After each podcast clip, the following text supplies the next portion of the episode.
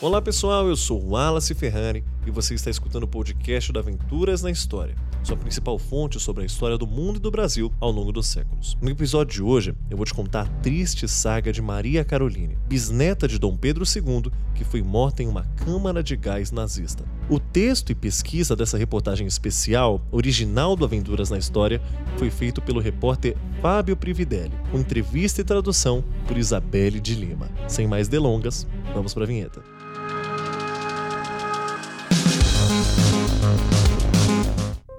Com o fim da Primeira Guerra Mundial, em 1918, diversas monarquias da Europa entraram em ruínas. Os impérios alemão e austro-húngaro, por exemplo, estavam entre eles. Desta forma, muitos membros destas realezas fugiram para viver no exílio, enquanto outros decidiram permanecer em seu país natal. Mal sabiam que sofreriam com as mazelas do Terceiro Reich durante a Segunda Guerra. Um desses casos compreende a dura saga da princesa Maria Caroline de Saxe-Coburgo e Gotha, bisneta de Dom Pedro II, o último imperador do Brasil. Ela acabou morrendo em uma câmara de gás nazista no ano de 1941. Antes de continuar essa história, eu tenho um breve recadinho para você. Você sabe como Dom Pedro chegou a São Paulo? Qual foi o trajeto, por quais estradas e cidades ele passou? O que havia de mais interessante no livro As Margens do Ipiranga, Rodrigo Trespac nos leva através do tempo, voltando 200 anos e narrando uma parte apagada da história do imperador português. À venda nas melhores livrarias. Antes de entender o trágico destino da princesa Maria Caroline, primeiro precisamos entender as suas raízes. Terceira filha do príncipe brasileiro Dom Augusto Leopoldo e da arquiduquesa Carolina de Áustria-Toscana, ela nasceu na cidade de Pula, atual Croácia, em 10 de janeiro de 1899. Contudo, ela foi registrada como princesa brasileira em exílio. Seu pai, cognominado Príncipe Marinheiro, jamais se acostumou a viver na Europa por sentir muita saudade do Brasil Entretanto, era impedido a voltar às terras tupiniquins devido à lei do banimento, que proibia que os descendentes de Dom Pedro II retornassem ao país. Leopoldo era filho do príncipe Luís Augusto e da princesa Leopoldina, portanto, neto de Dom Pedro II e da imperatriz Teresa Cristina. Sendo assim, a princesa Maria Carolina era bisneta de Pedro II e trineta de Dom Pedro I e da imperatriz Leopoldina. Em entrevista exclusiva à equipe do site do Aventuras, com a ajuda do Memorial de Vítimas do Holocausto do Rio de Janeiro, o Dr. Peter Fitch, funcionário aposentado da Comissão Europeia e membro do Conselho Paroquial de Saint Augustine, aponta a crer que, até 1918, Dom Augusto Leopoldo nutria certa esperança em reinstalar a monarquia no Brasil e voltar para a nação com sua família. Aspas. Ao mesmo tempo, parece muito provável que ele tenha se estabelecido na Áustria, pois ali pôde se beneficiar do apoio financeiro e político da linha católica Saxe-Coburgo-Kohari, que tinha sua sede no impressionante Palais Coburg, em Viena. Fecha aspas. Fisch, que se considera um entusiasta na história de sua cidade natal, Coburgo, ele explica, abre aspas, Augusto von Saxe-Coburgo-Kohari e sua esposa Clementina de Orleans estão enterrados aqui em Coburgo. Na verdade, a igreja foi essencialmente construída para se tornar a casa da capela funerária para esta família recebeu o nome do principal doador, Santo Agostinho. Fecha aspas. Peter aponta, porém, que a vida dos filhos de Dom Augusto Leopoldo é mal documentada devido ao fato de que, após 1918, a família perdeu a maior parte de sua relevância para a atenção do público. Um fato sobre a princesa Maria Caroline é que ela nasceu com deficiência intelectual. Peter Fish retrata que não há informações se essa condição é decorrente de alguma questão genética, visto que seus pais eram parentes, ou se é devido a alguma doença grave durante sua infância. Sabe-se, porém, que tal condição foi fundamental para a princesa ter tido uma morte horrível na mão dos nazistas. Maria Caroline viveu parte de sua vida no castelo Gerasdorf, nos arredores de Viena, na Áustria, mas tudo mudou ao completar 19 anos quando o Império Austro-Húngaro colapsou. Ainda em 1918, conforme aponta o Royal Central, sua família mudou-se de Pula para Schladming, onde a condição de Maria Caroline piorava à medida que ela envelhecia. O cenário se tornou ainda mais complicado após a morte de Dom Augusto Leopoldo, em 11 de outubro de 1922, quando a princesa tinha 23 anos. Vish aponta. Eu diria que a perda relativamente precoce de seu pai, quando ela tinha apenas 23 anos, teve impacto direto negativo em sua situação. No entanto, a meu ver, a mudança mais dramática nas condições de vida da família ocorreu em 1918, quando os fundamentos da família ruíram. Do Império Austro-Húngaro, a Áustria perdeu seu acesso ao mar e a carreira de Augusto Leopoldo nas forças navais austríacas estava definitivamente encerrada. Fecha aspas. Um membro do conselho paroquial de Santo Agostinho ainda explica que, como consequência, a família teve que deixar a bela e ensolarada cidade costeira de Pula e se estabelecer em Schladming, no centro dos Alpes austríacos.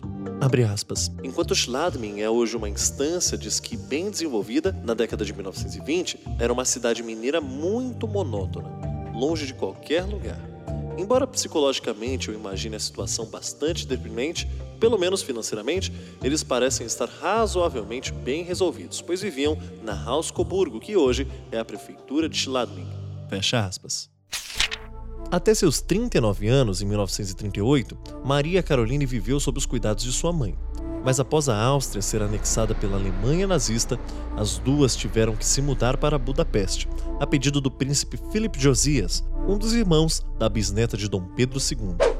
Devido à idade avançada de sua mãe, já na casa dos 70 anos, a princesa teve de ser deixada sob cuidados especiais.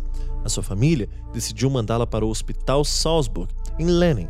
Este centro médico, especializado no tratamento de pacientes com doenças neurológicas, era dirigido por freiras.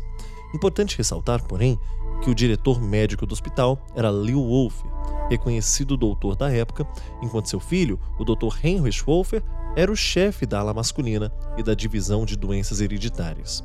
Heinrich, porém, era membro da SS e defensor assíduo das políticas eugênicas dos nazistas, como relata o History of Royal Woman.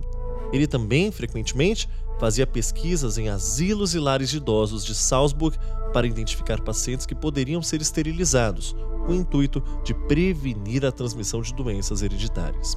Fish afirma, abre aspas, não tem informações se Heinrich Wolfer esteve em algum momento envolvido no tratamento direto de Maria Carolina, mas é óbvio que ele era um defensor radical da política eugênica. Fecha aspas. Conforme recorda a Enciclopédia do Holocausto do Museu Memorial do Holocausto dos Estados Unidos, nos primeiros meses entre a primavera e o verão de 1939, os nazistas colocaram em prática o programa de eutanásia, considerado o primeiro programa de extermínio em massa do Terceiro Reich, um antecessor do genocídio contra judeus. O Action T4 durou aproximadamente dois anos. Ele permitia que médicos alemães fossem autorizados a selecionar pacientes. Robert Proctor, historiador da ciência, em artigo publicado pelo Journal of Experimental Psychology no ano de 1988, apontou, aspas, considerados incuráveis após o exame mais crítico, então administrava a eles a morte misericordiosa. Fecha aspas. O funcionário aposentado da Comissão Europeia reforçou ainda para a gente, aspas, é importante notar que o Action T4, supostamente autorizado para reduzir o número de pacientes em clínicas psicológicas, foi realizado de forma sistemática em toda a Alemanha, incluindo a Áustria naquela época. Para mim, é importante notar que o sistema pode funcionar de forma tão eficaz não apenas por causa de alguns nazistas convictos como Wolfer, mas também devido a uma ampla colaboração de muitos cidadãos normais. Fecha aspas. Em maio de 1941, o Centro para Deficientes foi invadido por soldados alemães e austríacos. Maria Caroline foi uma das 86 pacientes transferidas para o Hospital Niedenhardt e, por volta do dia 6 de junho de 1941, foi levada para Schloss Hartheim. Peter afirma, aspas, Maria Caroline foi trazida de Salzburgo para Niedenhardt, onde provavelmente ficou por um ou dois dias. Niedenhardt serviu como uma espécie de tampão para receber pacientes antes de serem transferidos para o castelo de Hartheim. Fecha aspas. A princesa morreu em uma câmara de gás do local logo no seu primeiro dia por lá. Além dela, estima-se que outras 18 mil pessoas com deficiência física ou intelectual foram mortas em Niedenhardt e Hartheim entre março de 1940 e agosto de 1941. Uma placa memorial à princesa Maria Caroline foi colocada no mausoléu St. Augustin Kirche, em Coburgo, mencionando que ela foi morta em uma câmara de gás. À época, os corpos dos exterminados eram cremados e suas cinzas eram jogadas no rio Danúbio. Peter Fish explica que desde 1918 o uso da palavra von para indicar pessoas nobres foi proibido na Áustria e que o próprio Adolf Hitler referiu-se consistentemente para Coburgo com a antiga grafia prussiana, Coburg. Quando Maria Caroline morreu, sua mãe ainda era viva Na época, a arquiduquesa recebeu uma carta do governo alemão informando que a princesa havia morrido de causas naturais. No entanto, as chamadas cartas de condolência enviadas aos familiares de pessoas mortas nesses locais jamais continham explicações verdadeiras sobre a real causa da morte. Geralmente, as respostas eram sempre vagas e genéricas. Além disso, esperava-se que um instituto enviasse o corpo de volta aos familiares, mas como os restos mortais eram cremados, como uma forma de esconder as evidências das bárbares, os familiares eram geralmente informados que os corpos tiveram tal fim para seguir uma exigência legal de combate a epidemias. Uma urna com cinzas poderia até ser solicitada, mas estas, obviamente, nunca continham as cinzas reais de um falecido.